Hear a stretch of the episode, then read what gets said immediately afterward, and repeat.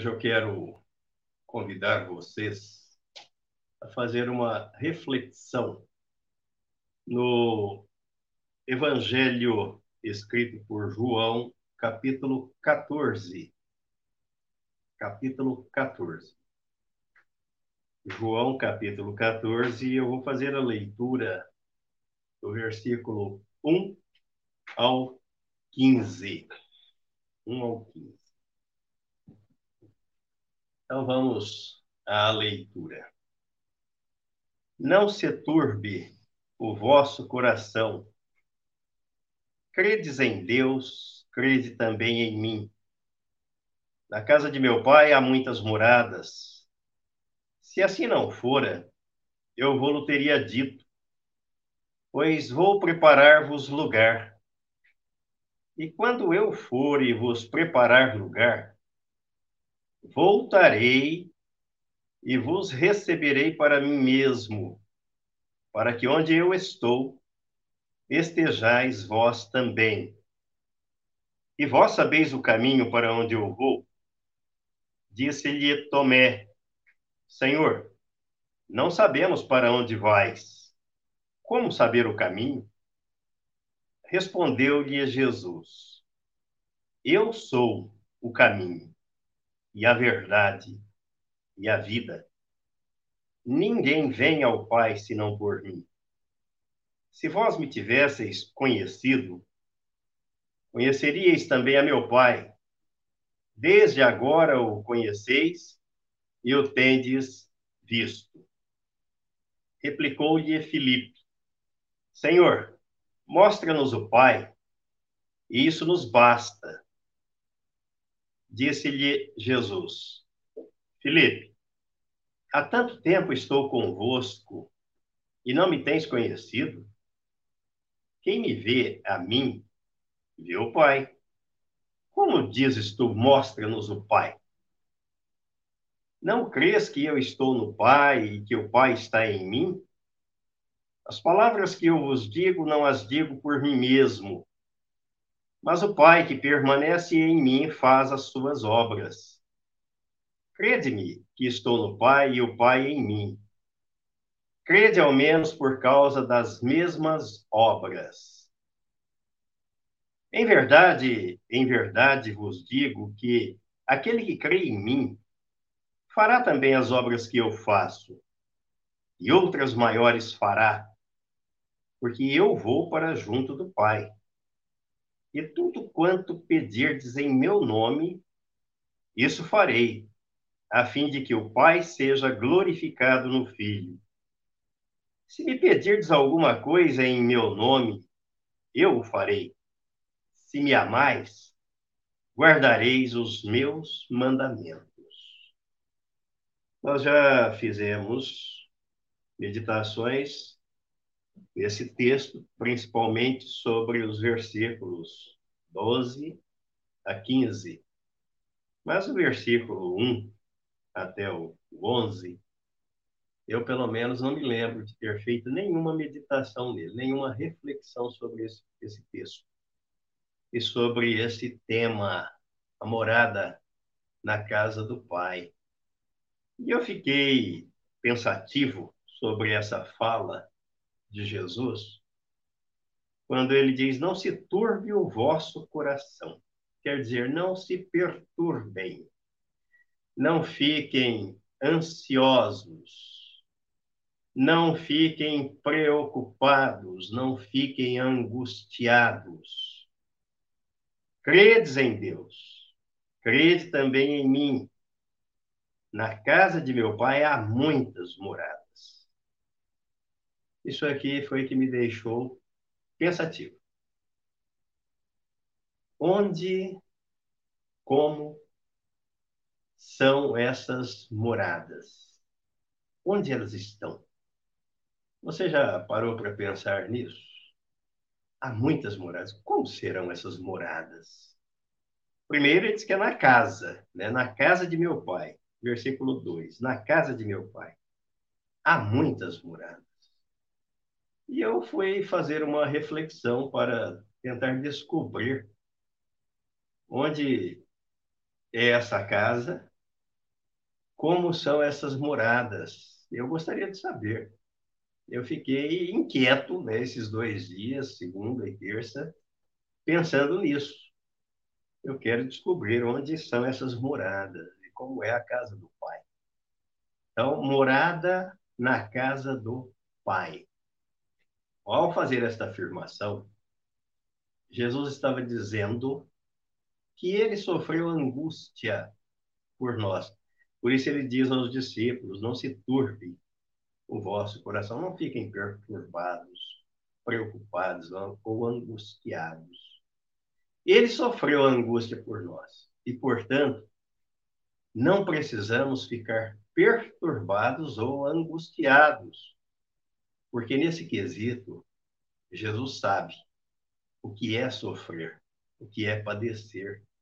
Por exemplo, só aqui no Evangelho escrito por João, há três exemplos clássicos, claros, dessa angústia ou do sofrimento de Jesus. O primeiro nós vemos aqui no capítulo 11 de João, versículo 33, quando Jesus sofreu por ver o estrago que o pecado provocou no seio da humanidade. Versículo 33. Jesus, vendo-a chorar, e bem assim os judeus que a acompanhavam, agitou-se no espírito e comoveu-se. Estava lá na casa da família de Lázaro, que havia morrido. Chegou lá, fazia quatro dias que Lázaro tinha sido sepultado foi recebido pelas suas irmãs, e principalmente, principalmente Marta, né, que foi abordá-lo, olha, se o senhor estivesse aqui, o meu irmão não teria morrido. E Jesus tão ternamente diz a ela, Marta, eu sou a ressurreição e a vida. Quem crê em mim ainda que morra, viverá. Você crê nisso, Marta? Diz, creio. Caminham para o túmulo Jesus manda tirar a pedra e a Marta logo, Senhor, mas já faz quatro dias, já cheira mal. E Jesus, com toda ternura, Marta, eu não te disse que se creres, verás a glória de Deus. Mas esse versículo 33 registra que Jesus também se comoveu, agitou-se no espírito por conta do estrago que o pecado provocara no seio da humanidade. Não era por causa da morte de Lázaro, porque ele ressuscitou Lázaro logo a seguir. Então não seria por isso. A angústia dele foi por conta do pecado, que infectou, matou a humanidade espiritualmente. Segundo ponto está nesse mesmo evangelho, no capítulo 12, no versículo 27, onde Jesus disse angustiado ao pressentir a morte e o peso do pecado que carregaria sobre si na cruz. Versículo 27, capítulo 12, versículo 27 de João. Agora está angustiada a minha alma. E que direi eu? Pai, salva-me desta hora? Mas precisamente com este propósito vim para esta hora. Então, também não era por conta da hora ou da cruz, mas era por conta do peso do pecado que ele carregaria sobre si, em seu corpo, na cruz. O pecado da raça humana, a maldade da humanidade impregnada por Satanás no jardim do Éden, que contaminou e matou o ser humano espiritualmente. Por isso a Bíblia diz que nós nascemos mortos em delitos e pecados. E Deus nos deu vida em Cristo, mediante a nossa inclusão no corpo de Cristo. E Jesus nos atraiu no corpo dele, por isso ele sentiu aqui o peso e sabia que esta hora havia chegado. Por isso ele disse: com esse propósito, vim para esta hora, mas estava angustiado. E o terceiro ponto ainda, nesse mesmo evangelho, no capítulo 13, versículo 21, Jesus sentiu-se angustiado diante da traição de Judas Iscariotes. Versículo 21. Ditas estas coisas, angustiou-se Jesus em espírito e afirmou: Em verdade, em verdade vos digo, que um dentre vós me trairá. Ele já sabia desde quando escolheu Judas, chamou Judas Iscariotes para fazer parte do seu colégio apostólico. Sabia que Judas Iscariotes seria o traidor. Mesmo assim, nesta hora, Jesus sente-se angustiado por conta da traição e mais do que a traição, a perdição de Judas Iscariotes, porque afinal de contas ele cumpriu, ele tinha que cumprir, ou alguém tinha que cumprir as escrituras sagradas que previa o traidor. O apóstolo Paulo diz que em tudo somos atribulados, porém não angustiados. Diz ele, perplexos, porém não desanimados. Na segunda carta aos Coríntios, no capítulo 4. Segunda carta aos Coríntios, no capítulo 4. O apóstolo Paulo, a partir do versículo 7, ele diz assim: Temos, porém, este tesouro em vasos de barro, para que a excelência do poder seja de Deus e não de nós. O poder vem dele e não desse vaso de barro. Em tudo somos atribulados, porém não angustiados, perplexos, porém não desanimados, perseguidos, porém não desamparados, abatidos, porém não destruídos, levando sempre no corpo o morrer de Jesus, para que também a sua vida se manifeste em nosso corpo, porque nós que vivemos somos sempre entregues à morte por causa de Jesus, para que também a vida de Jesus se manifeste em nossa carne mortal. Então, a nova criatura expressa a vida de Cristo, porque Cristo vive nela. Ainda que estejamos neste vaso de barro, mas o apóstolo diz: nós temos aqui um tesouro, porque a excelência do poder não é nossa, mas é de Deus. Podemos, podemos e passamos por tudo isso, diz ele. Em tudo somos atribulados, mas não angustiados. Então, Jesus está dizendo aos seus discípulos, no capítulo 14 de João, que estamos meditando, Jesus, em outras palavras, está dizendo: animem-se. Na casa de meu pai há muitas moradas. Não fosse verdade, eu teria dito. Mas o certo é que há. Portanto, não vos deixarei órfãos, é o que ele vai dizer no versículo 18 aí.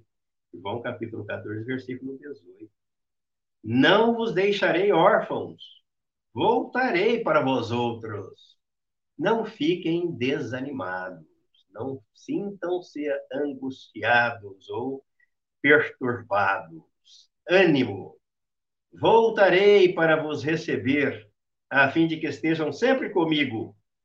É o que ele diz no versículo 3. E quando eu for e vos preparar lugar, Voltarei e vos receberei para mim mesmo, para que onde eu estou, estejais vós também.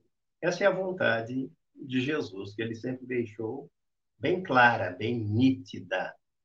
A vontade de fazer, de ser um só corpo com os seus discípulos, com aqueles que são regenerados pelo poder do Evangelho.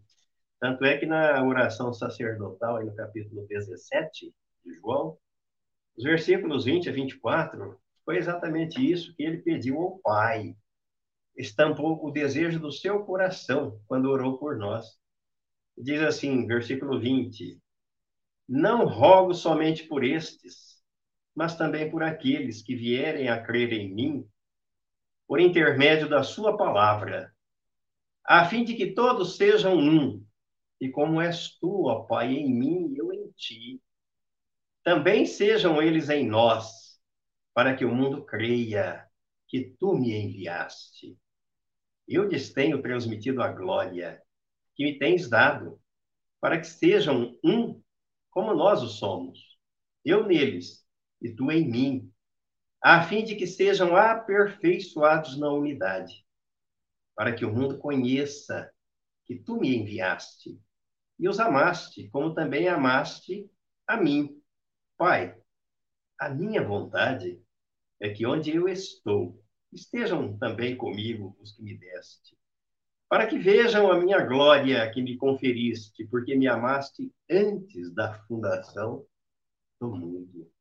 Que oração que Jesus fez por nós, né? Que conforto, que palavra de consolo e de descanso para a nossa alma. Um corpo, o corpo de Cristo. A nossa confiança em Jesus se dá em razão da sua ressurreição.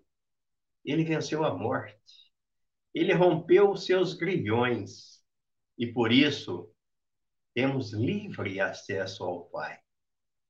O mundo e o seu sistema podem causar perplexidade, mas nem por isso devemos, devemos ficar prostrados, angustiados ou perturbados, pois Jesus é o nosso Senhor e Salvador. Ele venceu a morte, triunfou sobre ela, sobre os principados e as potestades. E o cristão está assentado nas regiões celestiais em Cristo Jesus. Vamos conferir aqui em Efésios, capítulo 2. Efésios, capítulo 2, versículo 4 ao 7. Ele diz assim: Mas Deus, sendo rico em misericórdia, por causa do grande amor com que nos amou, e estando nós mortos em nossos delitos, nos deu vida juntamente com Cristo.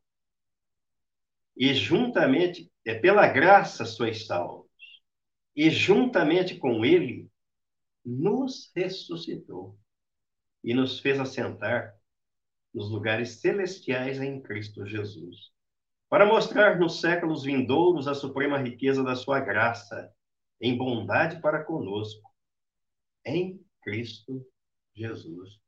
Nos deu vida, fazendo-nos morrer para o pecado no corpo de Cristo, ressuscitando a nova criatura juntamente com Cristo, e ainda nos assentou, nos fez assentar nos lugares celestiais em Cristo Jesus, pela fé. Espiritualmente falando, pela fé. E na carta aos Colossenses, na carta aos Colossenses, no capítulo 2, capítulo 2, os versículos 13 ao 15, diz assim: E a vós outros que estáveis mortos, pelas vossas transgressões e pela incircuncisão da vossa carne, vos deu vida juntamente com Ele, perdoando todos os nossos delitos. Não deixou nenhum para a gente pedir perdão, já perdoou todos. Tendo cancelado, cancelou o escrito de dívida que era contra nós e que constava de ordenanças, o qual nos era prejudicial.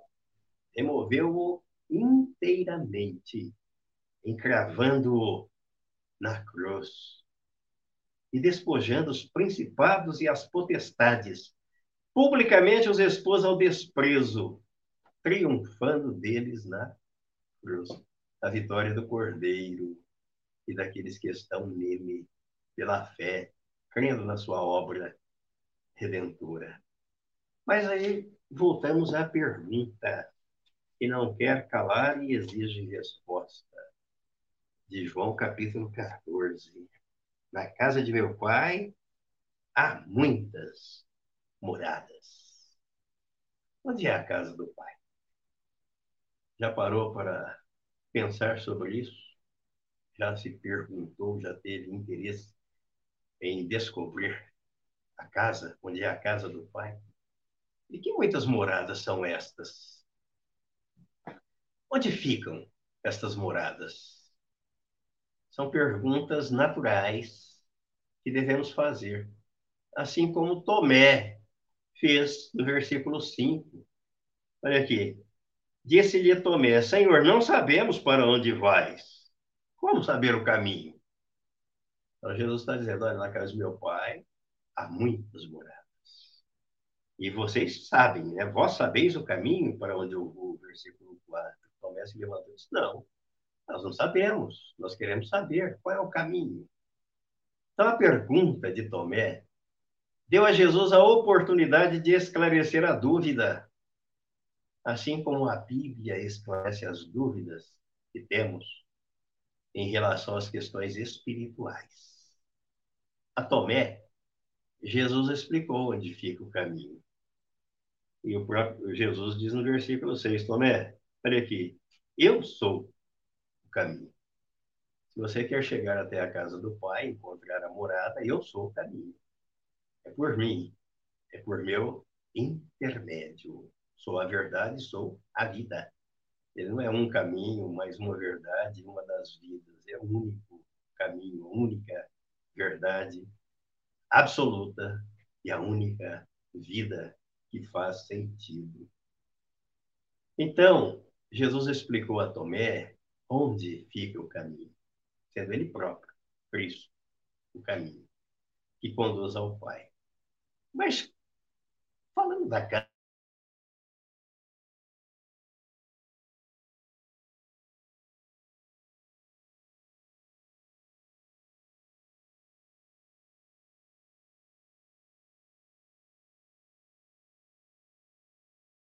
Está aí, pronto, voltou. Então, em se tratando da casa do Pai e dessas muitas moradas, nós começamos a fazer algumas perguntas para encontrar as respostas. Primeiro, qual é o lugar da habitação do Senhor? Onde é que ele habita? Vamos ver aqui na carta aos Hebreus, carta aos Hebreus, no capítulo 3, capítulo 3, vamos descobrir onde fica a casa dele.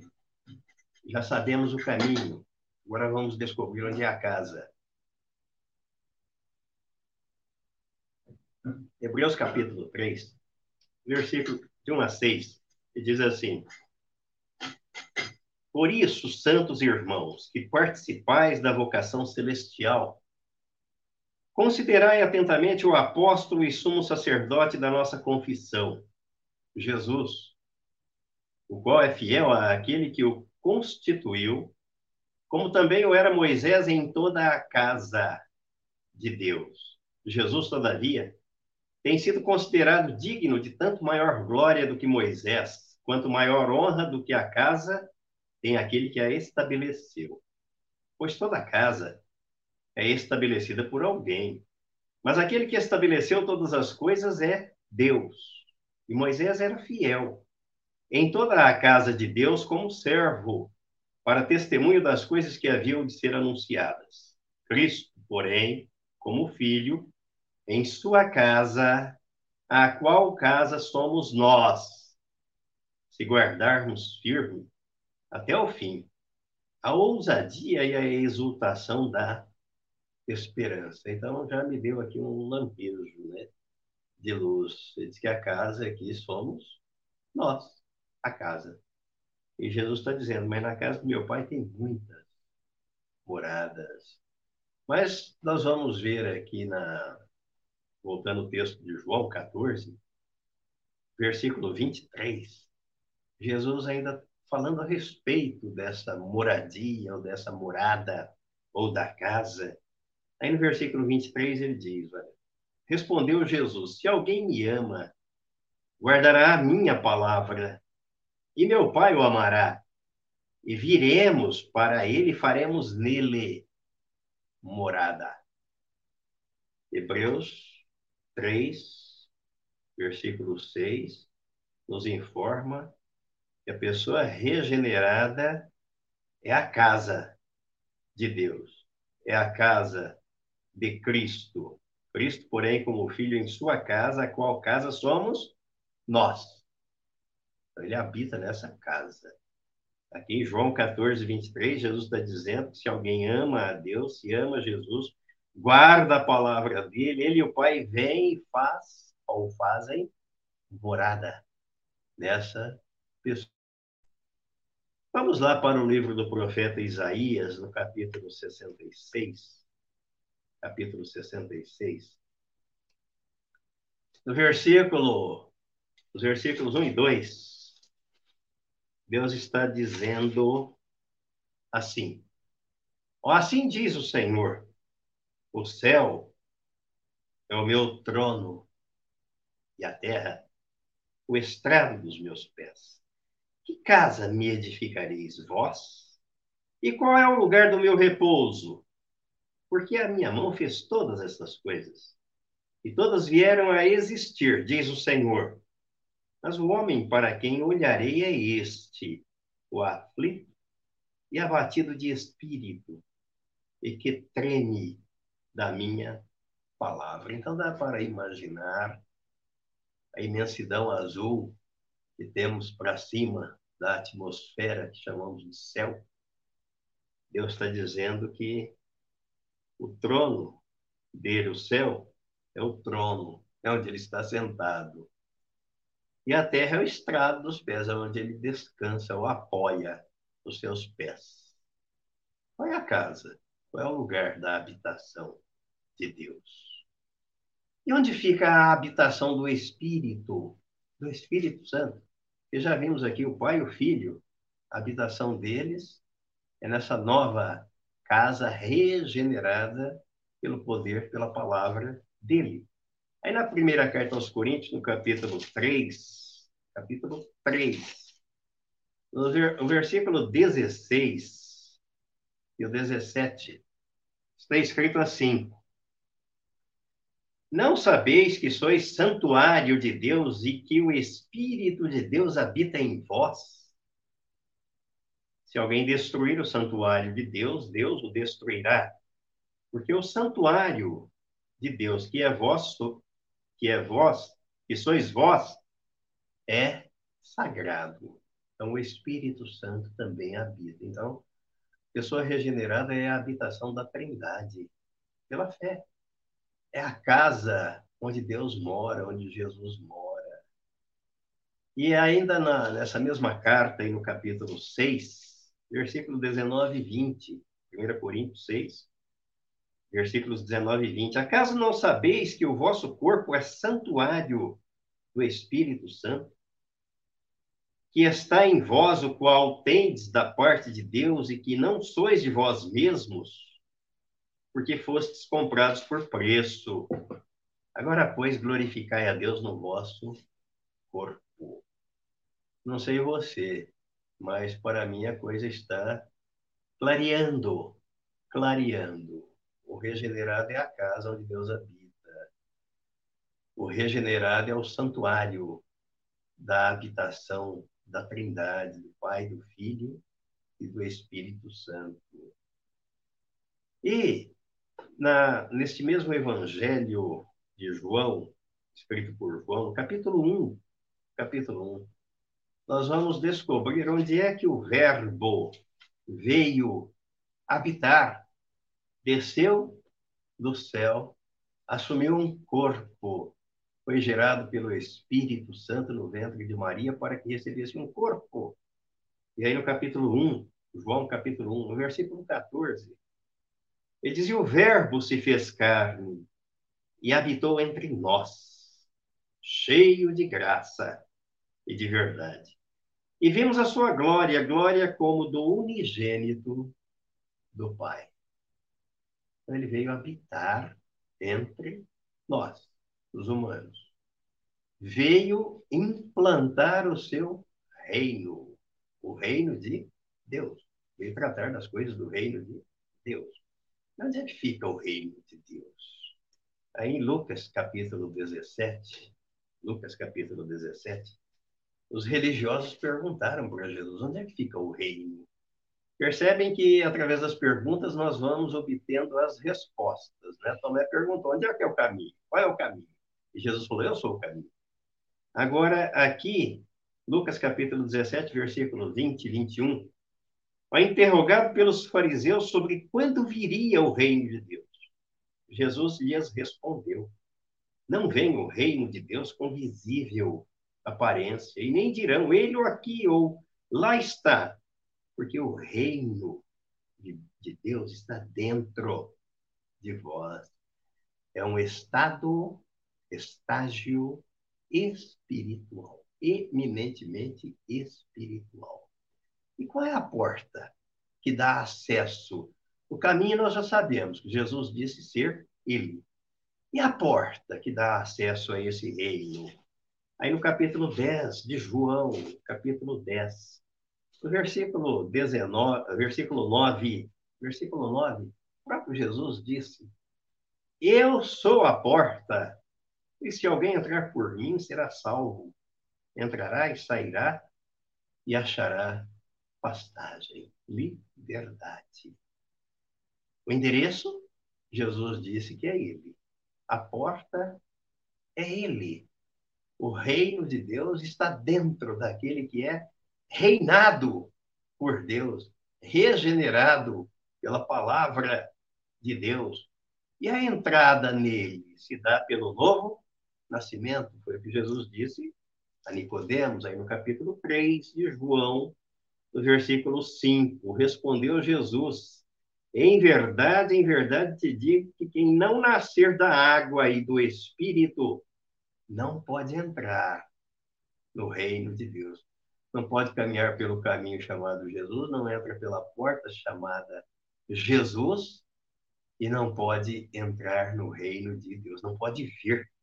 Aí o versículo, é, no versículo 7, desse mesmo capítulo 3, não te admires de eu te dizer, importa-vos nascer de novo. Então, se não nascer de novo, não pode vir e não pode entrar no reino de Deus. Logo, não será casa de Deus. Deus não faz morada na velha criação, na velha criatura. Essas perguntas são instigantes. Por quê? Por conta do que Jesus disse aqui no capítulo 4 de João. Capítulo 4, versículo 24. Deus é espírito. E importa que os seus adoradores o adorem em espírito e em verdade. Então, nós vimos Deus dizendo através do profeta Isaías que o céu é o trono onde ele está sentado. Aí nós pensamos no que disse o apóstolo Paulo, capítulo 12 da segunda carta aos Coríntios, que conheceu um homem, falando a respeito dele mesmo, teve uma, uma visão, um êxtase, e foi elevado até o terceiro céu. Aí nós vemos o primeiro céu, a atmosfera, depois vemos o segundo céu, onde se localizam os astros. Aí há o terceiro céu, onde alguns chamam e denominam de a morada do Altíssimo. Mas Deus é espírito, então Deus não precisa de lugar concreto palpável. E por isso Jesus disse: o reino de Deus, e vocês não vão procurar aqui, ali ou acolá está dentro de vocês. É um estágio espiritual que ninguém galga ou entra fora do caminho chamado Jesus, fora da porta chamada Jesus e fora da cruz de Cristo. Jesus está preparando lugar na casa do Pai. Isso significa que ele está trabalhando em vidas, vidas regenerando vidas pelo poder do evangelho para que haja muitas moradas na casa do Pai, para que haja muitos corações trocados, vidas regeneradas, e assim se estabeleça o reino eterno nesses corações, entre essas vidas.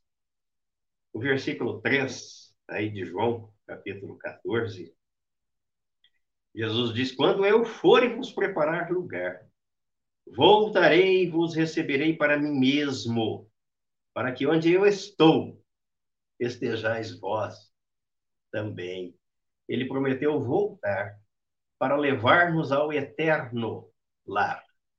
Ele ainda não voltou, porque existem muitas moradas a serem preparadas, existem muitas vidas a serem regeneradas, e existem muitos corações a serem trocados por Deus. Jesus é o caminho, a cruz é o ponto de acesso ao pecador arrependido pela expiação, pelo sacrifício de Cristo. A verdade liberta e a vida é aquela que emerge da morte e da ressurreição, juntamente com Cristo. Concluindo, Jesus garantiu que, conhecendo a obra por ele consumada e nela crendo, Deus dá a revelação da salvação. E aí podemos orar com a mesma autoridade de Jesus, sem que as nossas petições sejam egoístas, porque foi isso que ele ensinou e foi registrado aqui por Mateus no capítulo 6, quando ele ensinou os princípios da oração. E no versículo 10, ele diz que nós devemos orar assim: ó, venha o teu reino, seja feita a tua vontade, assim na terra como no céu. Quer dizer que a minha vontade está submissa, submetida, subordinada à vontade de Deus, à vontade do Pai. As obras maiores de que Jesus tratou aqui no capítulo 14 de João, nos versículos 12 e 13, estas obras incluem a conversão dos pecadores, a troca de natureza, vidas regeneradas e a operação de milagres, tal como fora registrado aqui no livro de Atos. Vamos ver aqui pelo menos alguns exemplos. Atos, no capítulo 2, capítulo 2, no versículo 41, Olha, então os que lhe aceitaram a palavra foram batizados, havendo um acréscimo naquele dia de quase 3 mil pessoas. Quer dizer que é um milagre que ultrapassa o milagre da simples cura física, porque aqui é cura espiritual, é vida espiritual que gera vida que nasce, que faz brotar vida para o reino de Deus. Ainda no versículo 43, ó, em cada alma havia temor, e muitos prodígios e sinais eram feitos por intermédio dos apóstolos. São as obras maiores das quais Jesus tratou no capítulo 14 de João. Ainda aqui no capítulo 4 de Atos, no versículo 33, versículo 33. Atos capítulo 4. Ó, com grande poder os apóstolos davam testemunho da ressurreição do Senhor Jesus. E em todos eles havia abundante graça. E para fechar aqui, capítulo 5, aí de Atos, versículo 12. Ó, muitos sinais e prodígios eram feitos entre o povo pelas mãos dos apóstolos e costumavam todos reunir-se de comum acordo no pórtico de Salomão. Lembrando que a igreja de Atos era uma igreja onde os convertidos diariamente se reuniam no templo para a adoração, para o louvor, para a comunhão. E o texto do capítulo 2 registra que dia a dia o Senhor acrescentava os que iam sendo salvos. E a comunidade hoje? Hoje a comunidade cristã, como é que ela tem vivido? Nem uma vez por semana tem se reunido no templo, porque os irmãos estão com medo do vírus. É com medo do vírus, então não tem se reunido. Está sendo um prato cheio para o diabo, ele está dando risada, sabe? Vendo cristão com medo. medo. É uma, olha só a misericórdia de Deus para nos livrar pedir que Deus use de misericórdia para com aqueles que são medrosos, porque não faz sentido, não é? A garantia dada por Jesus, no texto de João 14, se consubstancia-se na oração feita em harmonia com a pessoa e o caráter de Jesus. Orar com fé, fé baseada na autoridade de Jesus. Ele garantiu: Eis que estou convosco todos os dias. Tem gente que se esquece disso. Parece que está se sentindo órfão. Por isso ele disse aos discípulos: Não se turbe o vosso coração, não se perturbem, não fiquem angustiados. O propósito é glorificar o Pai. Isso equivale a dizer que ele ouvirá qualquer oração, como ele mesmo, seu filho, Jesus, oraria. E não há limite para o poder da oração quando ela é dirigida ao Pai, com fé, baseada na palavra e pedindo se faça a vontade de Deus. A casa do Pai é a moradia firmada sobre a rocha que é Cristo, porque Deus é Espírito. E essa moradia, esse templo, ou esta casa edificada para a habitação da Trindade, vai crescendo. O crescimento que é dado pelo Senhor para a glória dele. Finalizando com o que está escrito aí em Efésios, capítulo 2. Efésios, capítulo 2, versículo 19 ao 22. Assim, já não sois estrangeiros e peregrinos, mas concidadãos dos santos. E sois da família de Deus. Você faz parte da família de Deus. Diga isso no seu coração. Pense nisso. Não se esqueça disso. Ele é teu pai. Se você está em Cristo, se é uma nova criatura, se já nasceu de novo, você faz parte da família de Deus edificados sobre o fundamento dos apóstolos e profetas, sendo ele mesmo, Cristo Jesus, a pedra angular, no, no qual todo edifício bem ajustado cresce para santuário dedicado ao Senhor, no qual também vós, juntamente com Cristo, no qual também vós, juntamente, estáis sendo edificados para a habitação de Deus no Espírito. Deus é Espírito. Nós temos a visão das coisas ou de coisas materiais, palpáveis. Mas o reino de Deus não é isso, né? Romanos 14, 17. O reino de Deus não é comida, não é bebida, mas é justiça, paz e alegria no Espírito Santo. O reino de Deus não está aqui, nem ali, nem acolá. Ele está dentro de vós. Todo aquele que nasce de novo entra no reino de Deus, faz parte da família de Deus.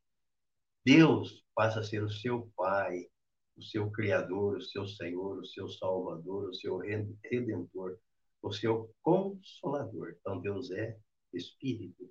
Há muitas moradas na casa do Pai. Essa casa somos nós.